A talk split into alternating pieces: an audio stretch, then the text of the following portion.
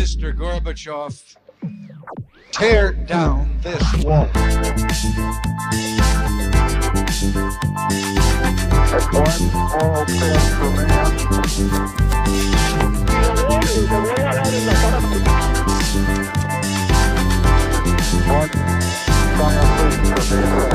Hola, buenos días a todos y bienvenidos a un nuevo programa de Acá Parchando.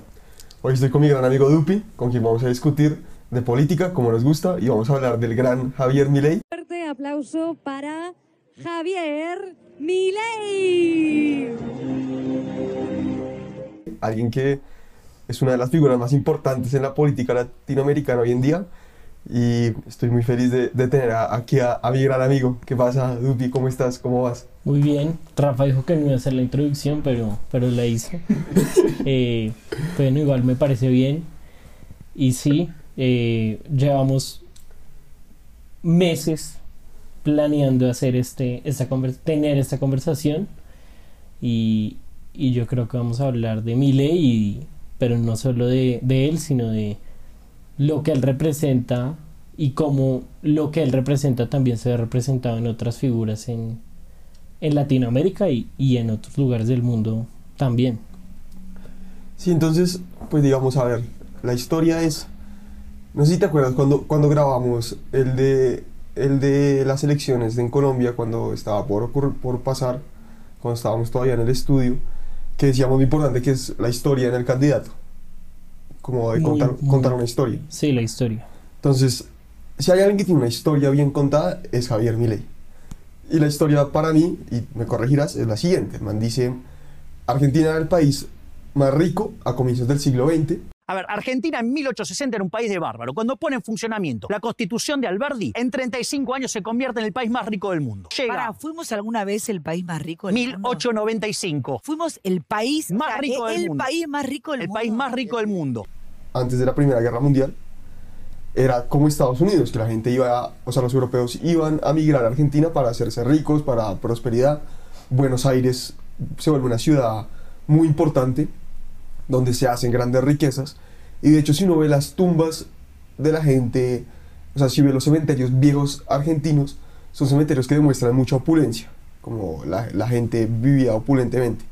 Después hay un golpe militar en los 30 y empieza lo que él dice que es como una expansión del Estado en, en la Argentina. Entonces él dice que triplicamos el, el tamaño del Estado y duplicamos la cantidad de pobres.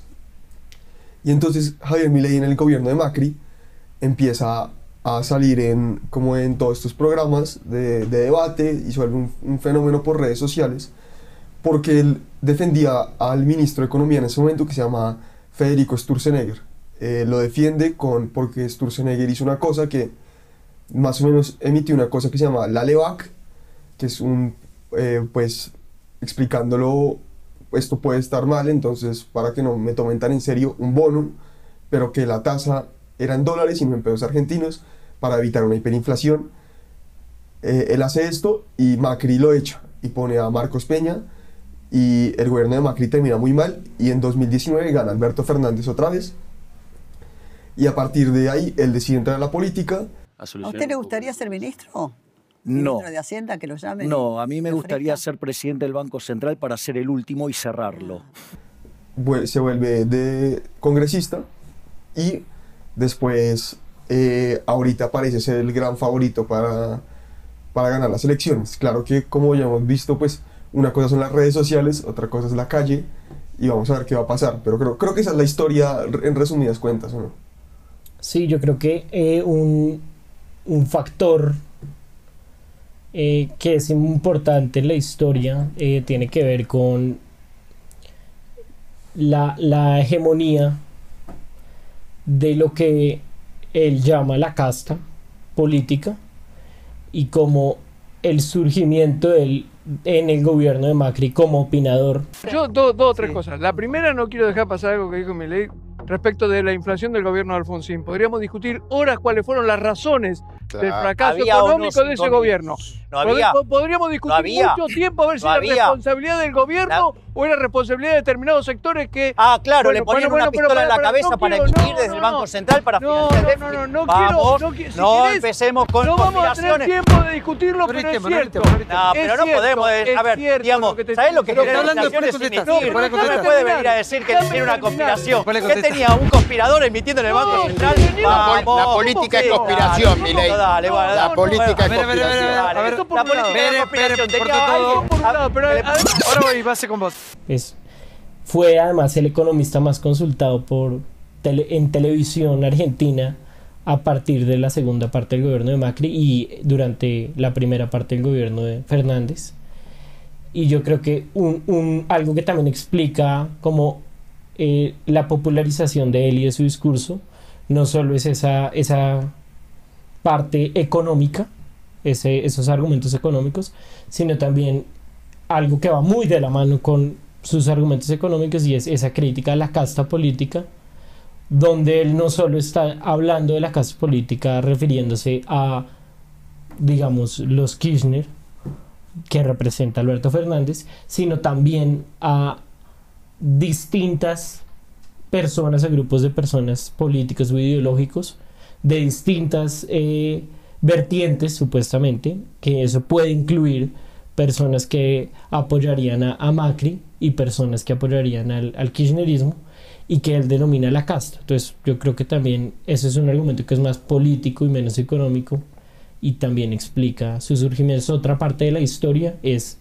que Argentina ha venido siendo dominada por una casta política excluyente que no es una verdadera democracia argentina en razón de esa hegemonía. Pero si yo vivo Por criticando eso el dije Córtenle a mi ley. Pero lo, el crecimiento de este man fue, pues, así impresionante. O sea, el man pasó de. O sea, como que los jóvenes argentinos se identifican mucho con, con Milei y quieren un cambio. Y es como muy raro para Latinoamérica, si llega a ganar, ver un gobierno así.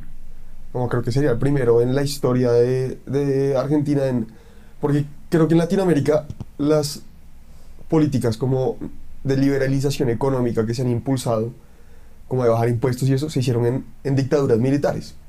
Digamos, Pinochet, que es la historia de, bueno, de que consulta a los economistas de Chicago, eh, pues digamos, los, las dictaduras argentinas nunca liberalizaron la economía, son pues como conocidas por fenómenos inflacionarios, por, por estas cosas.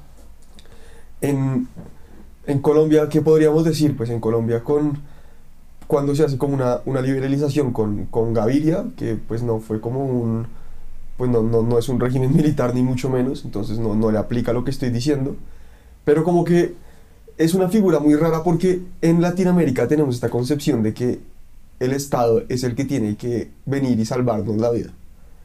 Y es muy raro ver cómo un tipo como Javier Milei está como cambiando ese paradigma y que está causando un- una sensación importante, como que es el primero que, que es como el antiestablecimiento en Latinoamérica y que realmente tiene una oportunidad muy seria de ganar. rompiendo paradigmas en la política argentina y eso ya le ha significado muy buenos puntajes en las encuestas y algunos hasta lo ven con serias posibilidades de llegar a la Casa Rosada en las elecciones que van a tener lugar el próximo año. Se trata del diputado eh, Javier Milei. Sí, to- estoy totalmente de acuerdo en que él es de las primeras personas en América Latina que desde un discurso populista quiere eh, liberalizar la economía y, crear un sistema de desregulación, de volver el Estado más pequeño, de, eh, digamos, de bajar el control que tiene el Estado sobre la economía en general. ¡Viva la libertad, carajo! ¡Viva España! ¡Viva Vox! ¡Viva Santiago Abascal! ¡Vamos contra los zurdos! Y tradicionalmente esos tipos de reformas han venido del establecimiento político, de consensos políticos como lo fue en el gobierno de Gaviria, como lo fue en cierta medida en, en las, en las dictaduras militares. Es la primera vez que hay un movimiento populista democrático en favor de la liberalización de la economía. El populismo latinoamericano suele ser lo contrario, suele estar asociado a agrandar el Estado, ir en contra el- del establecimiento económico, garantizar más derechos, material o, o no materialmente, o inmaterialmente en su mayoría. Y yo creo que es de las primeras veces que uno dice, este es un fenómeno popular, populista, democrático, en favor de ideas que tradicionalmente en América Latina no han sido popularmente democráticas. Es decir, este tipo de personas normalmente no convencen a las grandes mayorías. Y Milei ha logrado eso mucho. Por ahora, en votos, él sobre todo ha sido un éxito en lo urbano, en Buenos Aires. Teniendo en cuenta que Argentina es en gran medida un país que gira alrededor de Buenos Aires, Sí, pues sé- sería diferente hablar en un país donde haya más, di- más dispersión de la población o descentralización. Y yo creo que las elecciones presidenciales van a mostrar si Milei trasciende ese, ese fenómeno urbano, pero definitivamente es un fenómeno político inédito eh, en, en el sentido en que, en que tú, lo, tú lo pones. Pero ¿cómo lo ves tú? O yo creo que, no sé, a mí, a mí me, a mí me llama mucho la atención lo que puede llegar a pasar, porque, ¿qué pasa? Y es algo con lo que yo vengo, como que choca, choca mucho con lo que uno le enseñan en, en la universidad y en la facultad de Derecho, pero uno lo va viendo cuando entra pues al mundo laboral, y es que uno trabaja 25% de su año para el Estado por lo que le retienen del sueldo, por lo que pagan impuestos, uno termina viviendo para uno termina trabajando para sostener la clase, pues una, una clase política. Y en Latinoamérica sí pasa una cosa mucho más que en otros países, y es que los ricos son los políticos. Los ricos, o sea, obviamente hay empresarios ricos, obviamente hay gente que lo hace a- a de una empresa, pero si tú quieres mirar el 1% de la población latinoamericana de todos los países, te das con la sorpresa de que todos son políticos. Muchos son políticos. Muchos son, o sea, ni- en el 1% de Estados Unidos no son políticos, el 1% de Colombia son políticos, por lo que ganan empíricamente hablando. Mm.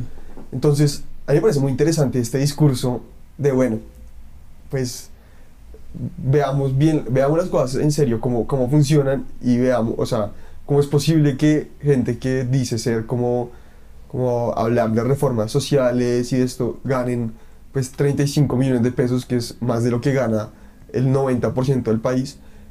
Y me da curiosidad ver, bueno, Latinoamérica algún día será que sale de su círculo vicioso de seguir creyendo que el Estado va a ser la solución, de seguir creyendo como o algún día va a cambiar, se va, va a abrazar el libre mercado y va a decir, bueno, eh, va, aquí, aquí tenemos que empezar a producir, tenemos que empezar a competir. Yo creo que eh, ese discurso de la casta, que es ese discurso político del que hablaba al principio, es muy relevante en Javier Milei y es muy relevante en Argentina, en el cual realmente hay una casta político-económica que ha dominado el país y que le ha causado muchos perjuicios. Y creo que eso es visible en el resto de América Latina. Que hay una casta político-económica, pero no necesariamente creería que, que la forma de derrotar la casta político-económica sea pues, de la forma que, que Milei lo dice. A mí me parece inédito claramente men- mencionar eso. Yo entiendo que, digamos, en los países subdesarrollados, en los países pobres, hay, un- hay un problema y es ese, que los políticos son parte del 1% de la población. Y eso aleja la política de, del resto de los ciudadanos y hace que la política se vuelva una casta, porque la política se vuelve un camino legítimo para hacer riqueza y para salir de la pobreza. Y eso no, no debe- en mi opinión no debería ser así. O sea, la política no debería ser un camino para que una persona salga de la pobreza. La burocracia no debería ser No el ser. camino para que una persona eh, se haga rica y salga de unas circunstancias muy difíciles. La política está para otros fines. Pero cuando un país es pobre, se encuentra con esa encrucijada que es difícil de resolver. Y hay una forma de resolver, por ejemplo, de resolver eso. Y es, los constituyentes del 91, por ejemplo, en Colombia dijeron, los políticos solo deberían ser políticos, no deberían poder trabajar, no deberían poder hacer nada más. Entonces les tenemos que dar un super sueldo para que de verdad lleguen personas buenas y puedan estar allí. Pero en muchos países, incluso países de América Latina, como en México, se le permite a los políticos trabajar, no se les exigen horarios ni jornadas tan absurdas como las que tenemos acá y las que quieren hacer aún más fuertes, sino que una persona que es un político puede ejercer su trabajo sin ningún problema y además tiene la función pública de legislar. Por ejemplo, eso ocurre en muchos países y yo creo que podría ser un camino en que América Latina podría dejar de lado esa burocracia casta político-económica peligrosa. Creo que no necesariamente el problema de que haya una casta esté asociado a, a que somos un país que tiene Estado demasiado grande y que nos encanta que el Estado nos regale las vainas, sino a que no, no hemos entendido cómo adaptar las instituciones políticas tradicionales europeas al contexto de la pobreza del subdesarrollo de América Latina y a la cultura latinoamericana en general. O sea, tú, digamos que yo, yo soy muy como transparente en decir que yo era muy libertario, después a medida que vi cómo funciona el mundo, vi que el libre mercado es un pajazo mental un poquito, de que no hay tal cosa como el libre mercado porque siempre está un poquito influenciado. Pero igual, si usted me pone a votar por Javier Milei, votaría a ojo cerrado. ¿Tú lo harías o no, Dupi? O sea, digamos, si, si Javier Milei estuviera en Colombia y fuera tu posibilidad, ¿tú harías parte de ese cambio? O sea, digamos, tú, tú eres alguien que yo no te considero mamerto, como, como siempre te dice mucha gente que eres, como popularmente, pero a ti te parece, digamos, compartes el, la tesis que en Latinoamérica el gran problema es el Estado y que el Estado no es la solución, sino el problema. Neoliberalismo. No, jamás, digamos. O sea, el liberalismo no, genera muertos. No. Porque el liberalismo No parte tenga- de la Déjalo cooperación terminar, social. No tengas duda, no tengas duda No, que el genera, muertos. Lo que genera Javier, muertos es el Estado. Javier, el mayor Javier, asesino Javier, sí, de la historia es el Estado. Estamos conduciendo No, así, así como pones la tesis, no la comparto del todo. Y si tuviera la oportunidad de votar por Javier Milei, no lo haría. No lo haría por motivos que yo creo que trascienden un poco lo económico, como su posición sobre el aborto, su posición sobre eh, la libertad de armas, su posición sobre la donación de órganos. Digamos, él tiene unas posiciones extremadamente libertarias que me parece que son peligrosas, más Pero- allá del- del- del- de los argumentos económicos. Pero el aborto, él dice que, que no, que, que hay que salvaguardar la vida. O sea, él por- Exacto. él es pro vida, digamos. Es pro vida, por ejemplo. Y yo simplemente no, pues no lo soy, porque no creo en... Pero, en- o sea, tú, tú pones eso. por encima hacer. O sea, tú, para ti es más importante que un candidato sea pro aborto que las políticas económicas.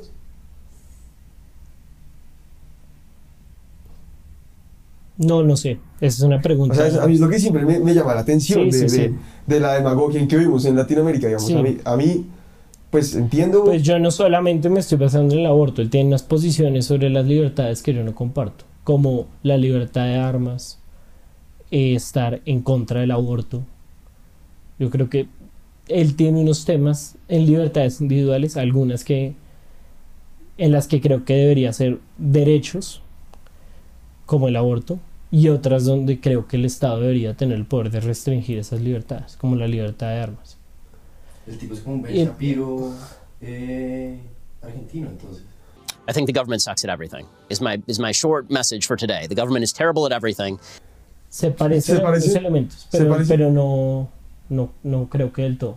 Pero Ben Shapiro es un poquito como, como un... Como una moral religiosa que Sí. él no tiene. Ben Shapiro es como- sociedad de la familia. sí. que- No, este man es muy distinto porque él fue, primero que todo, es un tipo con una historia muy interesante y que cambia mucho de la de Ben Shapiro porque Javier Milei es un tipo que fue arquero de Chacarita, tuvo, una, tuvo una banda de rock y después como que la... O sea, como que el tipo llegó a su cúspide como a los 50 años, que es lo que debe tener, ¿no? Shapiro es, fue alguien como con una historia muy distinta. Sí, sí, sí. Y Shapiro tiene este discurso de moral judía cristiana de unos valores que todo el mundo debería practicar y que sería inaceptable no querer una familia, eh, por ejemplo. Y yo creo que mi ley no tiene eso. Que si creo que el Estado es el gran problema de América Latina. No, yo no creo que el Estado es el gran problema. Yo creo que en América Latina tenemos un problema de, de Cada vez- patología del Estado. Cada vez que sube un peso el gasto público nos arruinamos más. Y a mí me sorprende que la gente no lo vea. O sea, en Colombia tenemos esta tesis de que fue la constitución del 91 la que nos ha ayudado a mejorar nuestros temas sociales. Y yo creo que es a pesar de la constitución del 91 que hemos mejorado como país. Sea, si algo hemos mejorado como país es porque hemos empezado como a movilizar un poquito la economía y el camino está mucho más por la tecnología, por la empresa, para hacer que, esta- para hacer que este país progrese, que por el lado de hacer reformas sociales.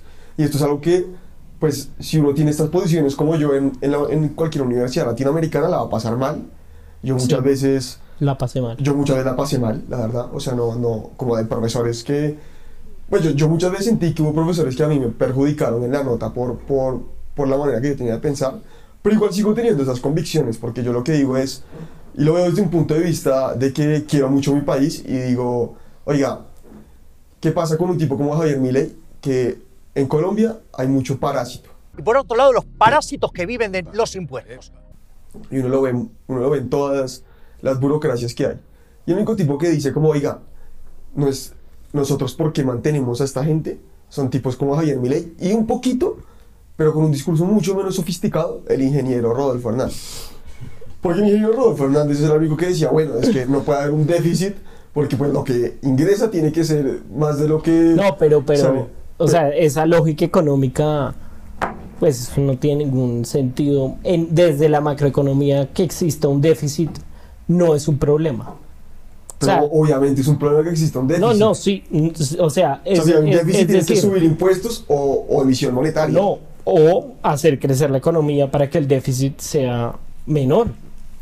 Sí, pero esta noción de que una punta de gasto público hace crecer la economía es lo que termina en grandes desastres.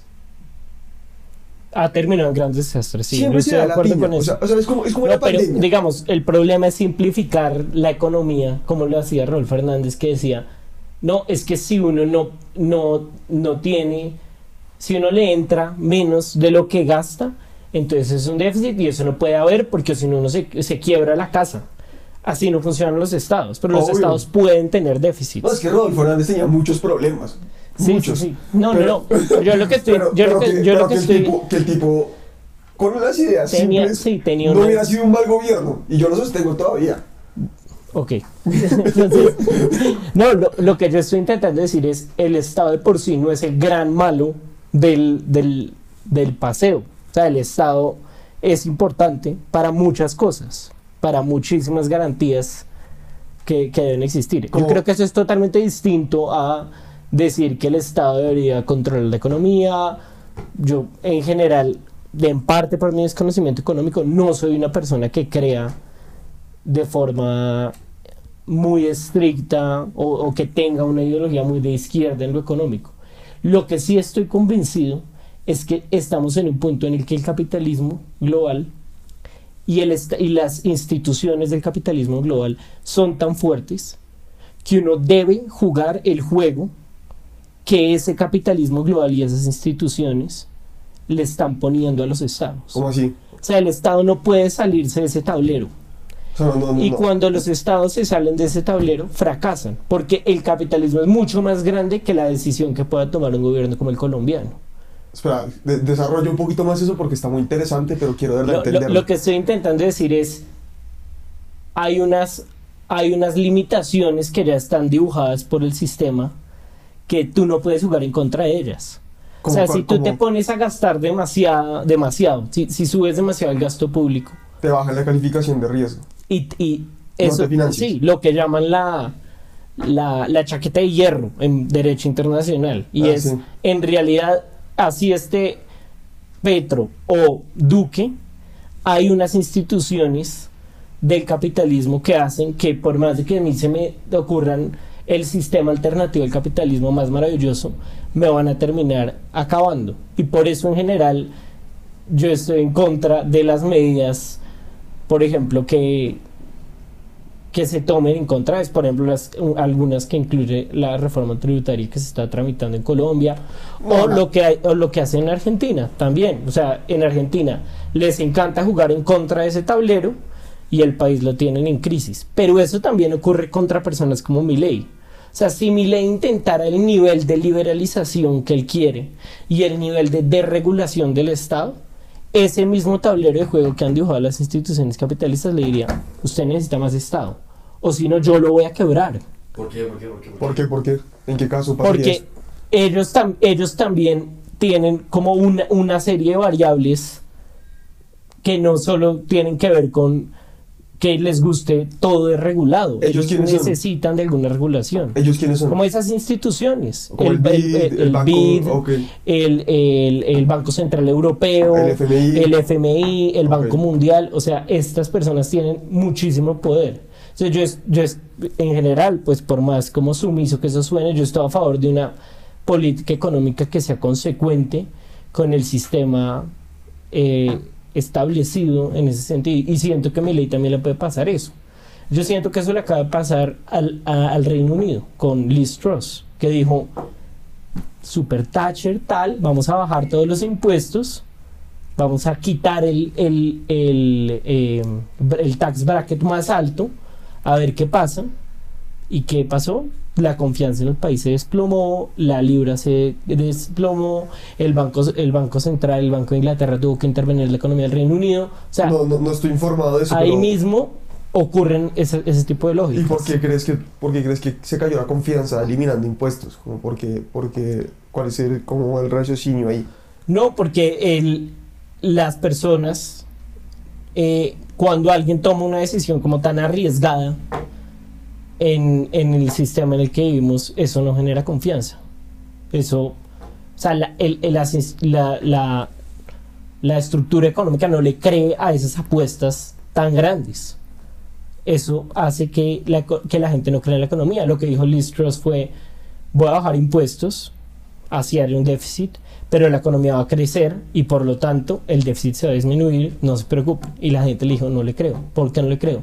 No, porque, porque el, el lo arriesgado o, o los cambios no, no generan confianza en la economía en la que vivimos, en la economía global en la que vivimos. Ni siquiera mi ley, que sería el ultraliberalismo. Sí, es decir, cuando mi ley, si mi ley hiciera algo demasiado arriesgado, seguramente le dirían, ya no, no le creemos. O sea, no le creemos, no le creemos a la economía argentina, no le creemos que esto vaya a funcionar. Y ellos pueden Como lo de, lo de eliminar el. Banco Central, es muy pasado. ¿A usted le gustaría ser ministro? No. ¿Ministro de Hacienda que lo llamen? No, a mí me ¿Le gustaría ser presidente del Banco Central para ser el último y cerrarlo.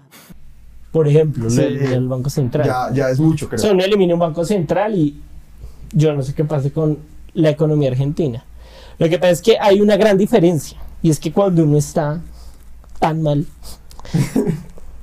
uno tiene más margen de acción. O sea, si uno es el Reino Unido, no sé, pues uno elimina el banco central y la gente dice, ¿qué? Pero si no es Argentina, que es como estereotípicamente el país más en crisis económica que se le ocurre a la gente cuando piensa. Pero así viven, o sea, ellos como que... Esto siempre hemos hablado de Sí, eso, que que. Argentina ha vivido en crisis económica toda su vida. Sí, y eso es lo interesante de mi ley. Hay una canción que dice que Buenos Aires como que ve pasar muchas crisis siendo siempre una dama. Porque igual esa ciudad como fue hecha, como decíamos, en, en épocas muy ricas. Sigue es muy raro ver Buenos Aires porque es una ciudad europea con gente hecha mierda. Sí, sí, Entonces sí. Es, es, es muy, es muy chistoso, pero, pero fíjate también, está el país vecino que es Chile, que también es como la contracara de lo que pasa en Argentina. Entonces, ¿qué pasa? Que es... Yo tengo la teoría de que es que en Latinoamérica somos muy emotivos. Hay motivos. Como tú ves, o sea, los Y también latinoamericanos... está Uruguay, que es como una Sí, pero la- pequeña ciudad al lado de Pero los latinoamericanos somos apasionados. O sea, somos como de... Nos encanta... Yo creo que al, al latinoamericano le encanta salir a marchar por como, como porque nos gusta, como porque realmente nos sentimos como que estamos haciendo un cambio en la vaina. Sí. Entonces en Chile, a ver, en lo que hablabas del capitalismo, también hay una vaina que yo cada vez que estoy que cambiando posiciones, digo que el capitalismo ha fallado mucho. Porque genera un resentimiento muy importante. Y entonces, porque Chile era como el país bandera de todos los, los que abogábamos por la libertad económica en, en Latinoamérica, era como, mire cómo está Chile. Porque lo que pasó con Chile es que tuvo dictadura militar desde el 73 hasta el 90 y qué, 90 y qué fue Pinochet, hasta los 90. Sí. Pero después esas reformas, como que esos, esos sistemas se mantuvieron. Entonces en Chile era como la economía más sólida de Latinoamérica. Pero ahora hubo tanta desigualdad en Chile que dijeron, oiga, vamos a una constituyente y quieren, quieren más o menos copiarlo en un régimen que tiene Colombia. Pues como de una constitución que sea más garante de derechos, como que sea más comprensiva. Entonces, ahí lo que te digo es que a mí me parece muy interesante es que cualquier cambio que uno quiera hacer en Latinoamérica es muy jodido, porque ahorita en Chile tampoco nada pasa. Cuando uno quiere hacer grandes cambios, lo primero que hay que hacer es que es demasiado difícil cambiar algo por los mecanismos que hay. Y segundo, siempre hay que tener cuidado en no cambiar lo que está funcionando.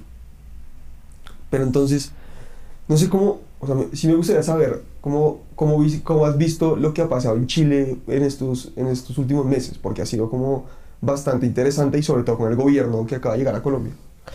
Sí, así- eh, lo de Chile es impresionante. Yo siento que parte del problema que había en Chile también era el problema de casta política, más allá del tema económico. O sea, en, Chile hay, hay un sistema político que es eh, muy excluyente. O sea, la forma como eligen los representantes está diseñado para que sea muy difícil generar cambios.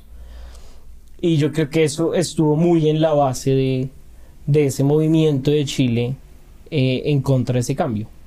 Ahora, lo que pasó ahorita es como el, el péndulo de, de la política típico y es hubo este estallido en favor del progresismo y ahora las personas dicen que está funcionando. Un paréntesis, ¿por qué el progresismo nunca puede marchar tranquilamente en ningún lado del mundo? Como que es lo que tiene este grupo de gente que piensa de esta manera, que siempre tiene que salir a hacer mierda todo, como, como que será.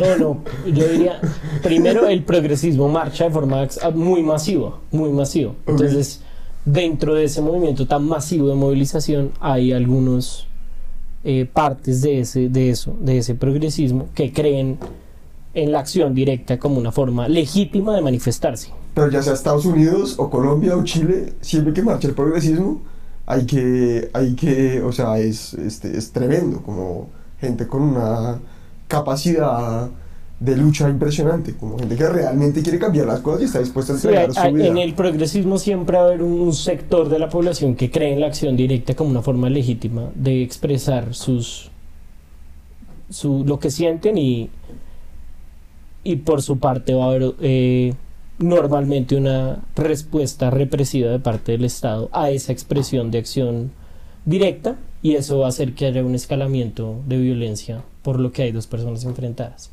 No, Normalmente cuando marcha la derecha nadie no no no, no existe ninguna no existe tal enfrentamiento porque ninguno de esos dos grupos está o haciendo parte de, de la manifestación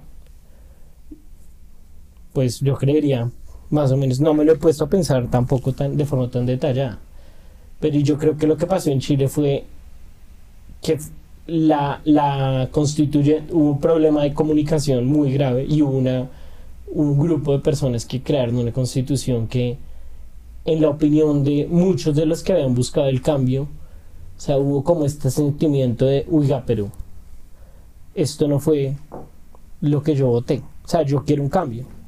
Yo quiero acabar con este legado de. Pinochet. Sí. Yo quiero acabar con esto.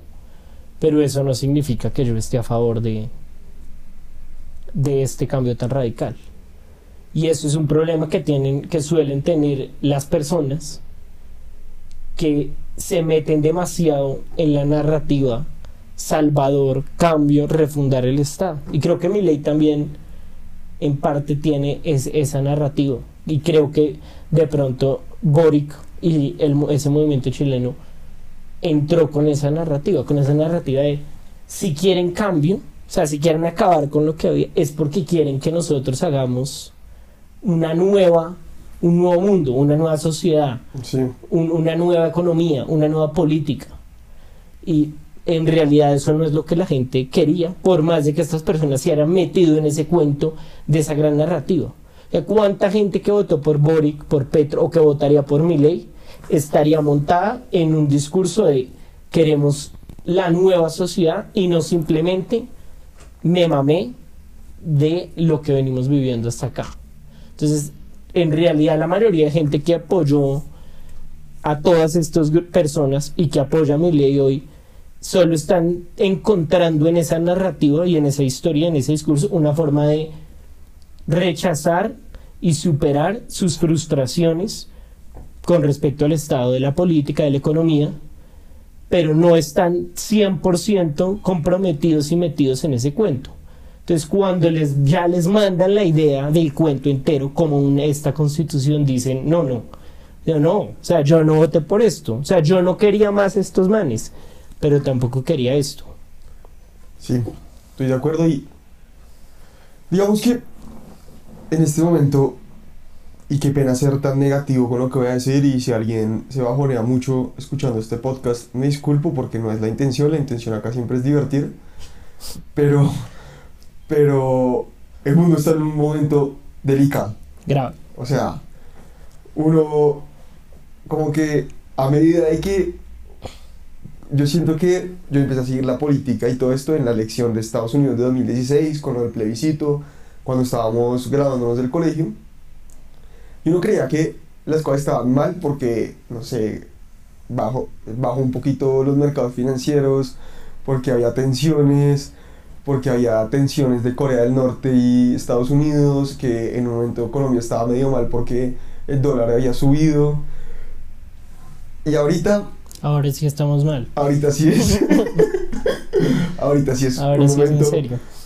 Y quería, y ahorita que llegaste, pensé pues cómo discutir todo porque cuando grabamos el de, el de Estados Unidos, pues siempre, siempre he dicho que tú en temas internacionales siempre me has dado chumbimba y que yo nunca te, te discuto eso porque eres un niño ONU y entonces siempre estás como un, un paso adelante, pero a ver, te, te va a hacer la lectura que yo hago para, para dejar de hablar tanta carreta y, y, y poner ya como las cartas sobre la mesa y es, Rusia no va a perder esta guerra.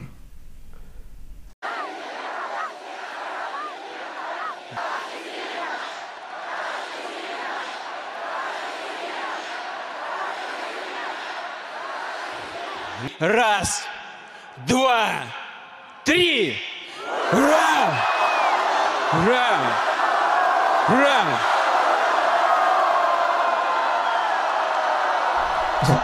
O sea, es un poquito ingenuo creer que los rusos van a dejar, o sea, como que hay como, yo veo en Twitter mucha gente que dice como Ucrania ha logrado... Ganó. Sí, como que da la impresión que Ucrania ganó. estamos ganando. Sí, como que Ucrania está ganando. Estamos ganando, estamos y es, ganando. Y es un poquito ingenuo porque es como, como Rusia es un país que saca 30 millones de hombres así y te los manda y ellos, como que ellos están acostumbrados a que su, sus fuerzas militares sean un desastre, pero aún así ganar porque para ellos los hombres son como desechables, ¿sí me entienden? Como que hay como 80 millones de rusos dispuestos a morirse, se han muerto tres generaciones de rusos en Primera Guerra y Segunda Guerra y es como orgullo morirse por su país y piensas di- distinto a Occidente, o sea, son gente mucho más dura, gente que no, no la va a poner fácil. Y en este momento Europa pues tiene la situación del gas y se viene el invierno. Entonces, cuando sube los precios de la energía, la calidad de vida empeora para todo el mundo porque pues todo se vuelve más caro porque transportar la comida, todas estas vainas. Y estamos en un momento en que, bueno, se viene el invierno y Rusia no va a perder esta guerra tan fácil como la gente cree. Y lo que pasa con las guerras, que es algo que la gente que no ha estudiado mucho historia cree, y es un error que el ser humano siempre comete, es que creen que las guerras se acaban rápido. Y el problema con las guerras es que van y van y van. Y es como cuando uno pelea con alguien que ya ni se acuerda por qué peleó y solo está peleado. Sí. Sino que, y así fue la Primera Guerra Mundial, que la Primera Guerra Mundial empezó con que mataron a un tipo en Sarajevo y solo terminó todo el mundo en guerra durante cuatro años. Y por otro lado está la situación de Estados Unidos, que ya es oficial la recesión. Y está después, como lo empezamos con Latinoamérica, que bueno, es que los gobiernos más o menos no tienen en cuenta lo que está pasando. O sea, yo quiero que gane Javier Milei, sí o sí, pero el tipo, ni Javier Milei, ni Boric, ni Petro, que quiere imponer una, o sea, quiere a- a- en este momento hacer el petróleo aún más caro, no tienen en cuenta la línea tan fina en la que está el mundo en este momento. Y es que si alguien hace algo estúpido, esto no acaba bien. ¿Y cómo, cómo lo ves tú? Porque creo que, creo que es un momento en donde la gente después del COVID no quiere otra crisis, entonces la gente está como ignorando un poquito todo lo que está pasando. Sí, yo siento que hay como una apatía muy grande con una situación de crisis muy grave, pero la situación de crisis está y es muy grave económicamente hablando. Y el problema Es más grave que en 2008, porque Sí. esta vez no se puede emitir. Y es más estructural, además. Eh, Yo creo que un, problema de este tipo de crisis sí es que empodera mucho discursos radicales que terminan saliendo mal. Muchas veces sí ocurre que la política no tiene nada que ver o no, no es consecuente con, con el momento de crisis. Y por eso normalmente cuando tenemos que tomar una decisión política de verdad, decimos que hay una crisis de la democracia. O sea, si uno se fija, cuando uno dice que la democracia está bien, es cuando la gente casi que ni tiene que decidir. Cuando yo te digo, si la democracia está bien, es porque yo estoy eligiendo entre un man como Oscar Iván Zuluaga y un man como Santos. O sea, yo Sí, digo, que, no, era, no era una decisión Claro, trascendente. o o sea, sea, fue- ahí la democracia está bien, Sí. porque yo casi que no tengo que decidir. O sea, en verdad, esa- Cuando hay crisis democrática es cuando a mí me dicen Rodolfo Hernández o Gustavo Petro. Y yo digo, ¿qué? Sí. Cuando me dicen Javier Milei o, o, o Fernández o Bueno. Kishilov o como, como será. Sí, sí, bueno, pero es que eso sería ya... Pero ahí yo digo, crisis democrática. Bueno, es, parece contradictorio porque en realidad es cuando más tengo poder de decidir. Pero normalmente esa crisis democrática, esa gran decisión democrática, se toma en contextos de crisis. Entonces es como si no tuviera nada que ver lo, la parte política con, con la situación económica. Yo creo que es muy grave. Yo creo que la guerra en Ucrania puede durar años. Años. Y la gente no. La gente cree que en un mes los ucranianos van a conquistar Crimea y Putin se va a poner muy triste. Pues yo no sé. Sí, yo, yo la verdad entiendo Eso, bien lo que yo- está pensando la gente. Sí, yo, yo siento que va a llegar un momento en que se van a tener que sentar a negociar, eh, sobre todo los europeos con, con los ucranianos. Como, bueno, ¿hasta dónde? Pero, pero con el tema del gas. Por el tema del gas. El tema del gas no es, no es nada menor. O sea, es que es, es lo más definitivo es que el tema del gas va a sentar al- a los ucranianos con los europeos y los europeos le van a tener que a los ucranianos hasta acá fue o sea desde que el mundo empezó, hasta acá fue desde que el mundo empezó a escuchar a Greta Thunberg, la gente se le olvidó. Thunberg. Como se diga, como se diga, como se diga. La gente se le olvidó que la comida tiene que llegar de alguna manera, que los, los aviones tienen que volar y que el- pues como que esa y que una niñita brava pues no va a solucionar ningún problema. Entonces dijeron como vamos hacer una transición energética, no sé qué vainas y tú ves las cosas que están haciendo, las cosas que le hicieron a los a los agricultores holandeses, las cosas que están haciendo a raíz de esta de este eh, ecologismo irracional y que dejaron, se volvieron dependientes de energía de Rusia. Y eso así, sí, eso como fue. el famoso discurso de Trump a, la- a los europeos Reliance on a single foreign supplier can leave a nation vulnerable to extortion and intimidation. That is why we congratulate European states such as Poland for leading the construction of a Baltic pipeline so that nations are not dependent on Russia to meet their energy needs. Germany will become totally dependent on Russian energy if it does not immediately change course. Here in the Western Hemisphere, we are committed to maintaining our independence from the encroachment of expansionist foreign powers.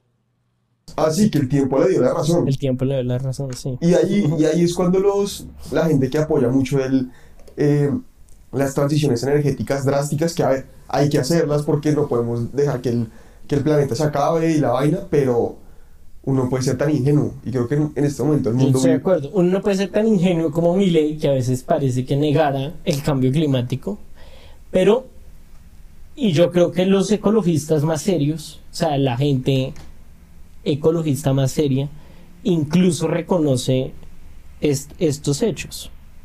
Incluso critican, eh, digamos, a los ecologistas más insensatos eh, eh, en estos términos.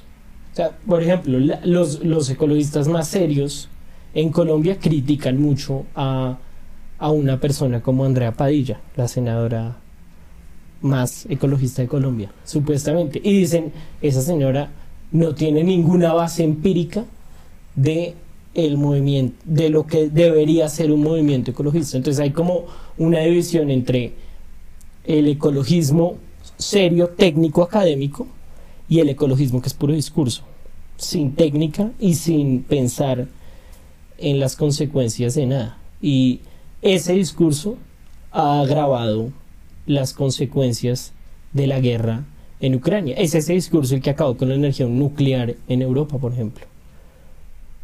¿Por qué? Porque, digamos, este ecologista, este ecologismo de puro discurso empezó a decir, hay que acabar con las plantas nucleares. ¿Por qué? Pues porque eso no es renovable, porque Chernobyl, porque no tenía ningún sentido. O sea, la energía nuclear es supremamente durable, supremamente eficiente, supremamente barata, supremamente eh, disponible y la, el nivel de emisión de la energía nuclear es casi nulo pero ellos cerraron todas las plantas nucleares, en Alemania, por ejemplo. Y ahora Alemania dice que gas, gas, nuclear o gas, y se fueron con gas. ¿Por qué? Porque les cerraron las plantas. Lo único que hicieron fue traer el gas de otro lugar. ¿De dónde? De Rusia. Y ahora están jodidos. Entonces, ese discurso hay que saberlo balancear. Hay que saber balancear entre Milley y eh, Greta Thunberg. Sí, Thunberg, como se diga. Pero, digamos que, bueno, y aquí ya para, para ir concluyendo y sacando como todo el mapa de la política global, falta, falta un evento el próximo mes que va a ser importante y es, bueno, hay, hay elecciones de, de midterms en Estados Unidos. Mm. Yo creo que va a haber lo que se llama eh, Red Wave. Red Wave, que es que los republicanos vuelven a ganar. Creo que los, la gente muy demócrata cree que por lo de Roe versus Wade hay una oportunidad de que salga mucho demócrata bravo a votar. Pero creo que en este momento la economía está muy sensible. O sea, creo que uno que ahorita empezó a ganar sueldo y que empezó a ganar sueldo en la peor época para empezar a ganar sueldo, ve como cada vez todo vale más y que uno solo la plata no le alcanza para nada. Y digamos que en, en Estados Unidos eso está... Estados Unidos es un país que es muy raro que conviva con una inflación. Desde los años de Carter no pasaba de... pues no, no, no era doble dígito y es muy raro para los gringos que su moneda no sea fuerte. Y para cómo funciona el país es muy complicado porque en Estados Unidos tiene una cosa y es que es la hegemonía económica del mundo, pues la hegemonía cultural del mundo también. Y había una vaina muy importante en Estados Unidos y era que tú podías tener un trabajo de 9 a 5, vivir bien, pero ser como, no sé, como director de cine a un lado, ¿sí me entiendes? Y cuando uno tiene una carrera como derecho, como banca de inversión, o como, eh, pues se da cuenta que uno no puede hacer dos cosas al tiempo porque su trabajo demanda mucho. Pero si uno tiene un trabajo como de atender en un retail, que es un trabajo súper digno y súper, pues que vale la- pues es muy respetable que alguien lo haga, pero te puede dar el tiempo por la jornada laboral de perseguir algo creativo. Pero es muy importante que la capacidad adqui- adquisitiva de la gente esté, que tiene estos trabajos, para que lo puedan hacer. Y eso era muy importante para el sueño americano y para la gente que era muy talentosa. Entonces salían los tarantinos, que eran tipos que trabajaban en blockbusters o en cosas así, pero que dirijan películas de 5 a 10 de la noche. Y eso hoy en día no va a pasar. Pues no, no puede pasar por cómo está, porque la economía realmente está mal en este momento. Sí. Y todo esto, todo que la, la Reserva Federal siga subiendo las tasas y va a hacer que financiarse para todos los países sea más difícil, porque termina siendo un efecto dominó, ¿me entiendes? Entonces, digamos, para, para, ir, para ir ya concluyendo y cerrando lo que, lo que está pasando en el mundo, eh, lo que, lo que, al punto al que quiero llegar y que no estoy siendo muy efectivo es que hay una gran diferencia en el discurso, los objetivos y el contexto en todos los países del mundo. Entonces, la historia de Javier Milei es verdad, pero en el contexto en el que está el mundo es muy difícil aplicarla, porque por más de que tú de, de pues, hagas una liberalización económica y la vaina, los inversionistas no van a estar fáciles. Estoy totalmente de acuerdo. Incluso si hay una red wave y si gana De Santis la presidencia, no va a volver el sueño americano en las circunstancias económicas en las que está el país. Si gana Javier Milei, Argentina no va a volver a ser la potencia que fue en el siglo a principios del siglo XX. Gustavo Petro no va a volver Colombia una potencia mundial de vida en cuatro años. O sea, estamos hablando de un contexto global económico y político, económico muy fuerte, muy difícil, muy apretado, una crisis real, real de la- todas las instituciones de la economía global, en las cuales los discursos son casi inaplicables. Es casi inaplicable hacer un cambio. Y los cambios que se hagan, yo creo que de un lado o de otro van a doler mucho a cada país que lo haga. Y yo creo que Inglaterra lo hizo hace poquito, le salió muy mal, y eso que fue muy pequeño. Y, y deberíamos estar en un momento de cautela, de caminar en una cuerda muy fina, de mantenernos muy quietos, así sea contraintuitivo en momentos de tanta crisis, pero es precisamente en los momentos en que más se necesita esa quietud que, que, que se vuelven muy fervientes los discursos políticos que, que buscan cambiarlo todo o acabarlo todo. Entonces, claramente, no es el podcast más positivo que hemos grabado. No, Pero igual creo que es el momento para apretar los dientes, ¿sí entiendes? Para, pues, o sea, para tener, como dices, no es el- va a ser el momento de tener la plata en un CDT, no es el momento de ir a, ir a invertir, a hacer... Te está rentando. Está rentando muy bien. Pero Está hartísimo. Y es, pero creo que es lo que tocó. Y creo que una vaina, a nosotros, casi todo lo que nos escucha tiene nuestra edad, ¿no? Entonces, cuando la gente, pues somos la generación a la que le tocó el COVID, a la que le, va a tocar- le toca este contexto y que aún así la critican por ser suave, lo cual parece un chiste. Por ser sí suave, ¿no? Por ser suave, porque igual parece un mal chiste, ¿no? Porque uno, pues, como que tuvo una vida universitaria. Pero igual es chévere porque es una generación que es cínica con respecto a, a su a su realidad. Sí, como... Y es una generación que es distinta, o sea, una generación que no le importan casi nada.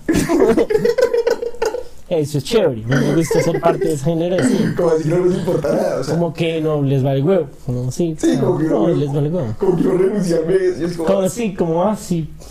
Como si me llaman y me dicen, no, hombre, se quebró la firma. Yo digo, cagada, se me vale huevo. Bueno, eh, sí, en el fondo creo que somos una generación así.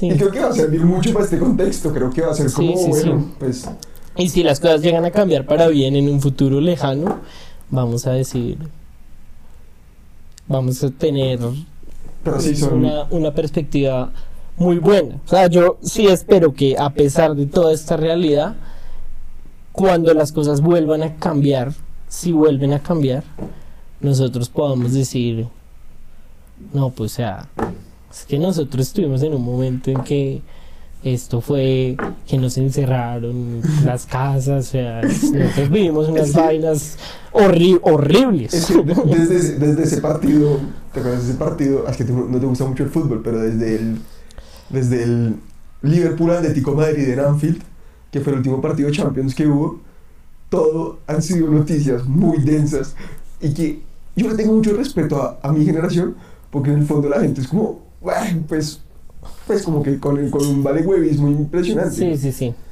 Pero bueno, Dupi, entonces ahí para cerrar, yo creo que para cerrar, Para ya- cerrar de verdad. Para cerrar de verdad. creo que mi, pues aquí siempre hacemos las predicciones, pero no las voy a poner a cinco años porque son demasiados temas y demasiado denso. Pero creo que lo que le quiero decir a todo el mundo es que el contexto está duro, pero que el mundo no se va a acabar. Mundo nunca, o sea, siempre se sigue. Pero Véanse un TED Talk de Elon Musk. A ver si se inspiran con el futuro. se inspira con el futuro, pero, pero que, que sí, que se ven épocas de muchos cambios y épocas jodidas, que yo, yo, yo, yo estoy muy negativo y qué pena si, si se los pegué en este podcast, pero creo que igual uno tiene que, estos son los momentos, o sea, en los, los momentos de más crisis son donde también hay las mejores oportunidades, o sea, son donde, donde la, gente, la gente invierte en compañías que están devaluadas, la gente se, como dicen, se reinventa, por ahí lo echan a uno del trabajo y, y encuentra su pasión o algo así. Que ¿Qué, puede, qué puede ser? que puede ser, que puede ser, pero creo que eso es, o sea, ese es como, como lo que quería cerrar este podcast, que el, el, el mundo no está en un buen contexto, pero que, que bueno, que algo bueno puede venir. O sea, Sí, que saber que el mundo está mal es importante igual. O sea, es- es no, no dejar de saberlo. Sí, exacto. Como ni, uno no tiene que mm, eh, suicidarse porque el mundo está muy mal. No, el mundo está muy mal y sí es importante saberlo, pero, no vivirlo- dejarse afectar. vivirlo con estoicismo, como con un poquito. Con estoicismo, exactamente. Que es, o sea, no ser ahí un apático que no tengo ni idea, como, ay, no, no. Eso no, es saber, pero tomárselo, tomárselo bien. Bueno, Dupi, muchas gracias por venir. La verdad que pocas cosas me gustan más que grabar contigo porque uno se No, ríe mucho. Rafa, Yo también disfruto mucho.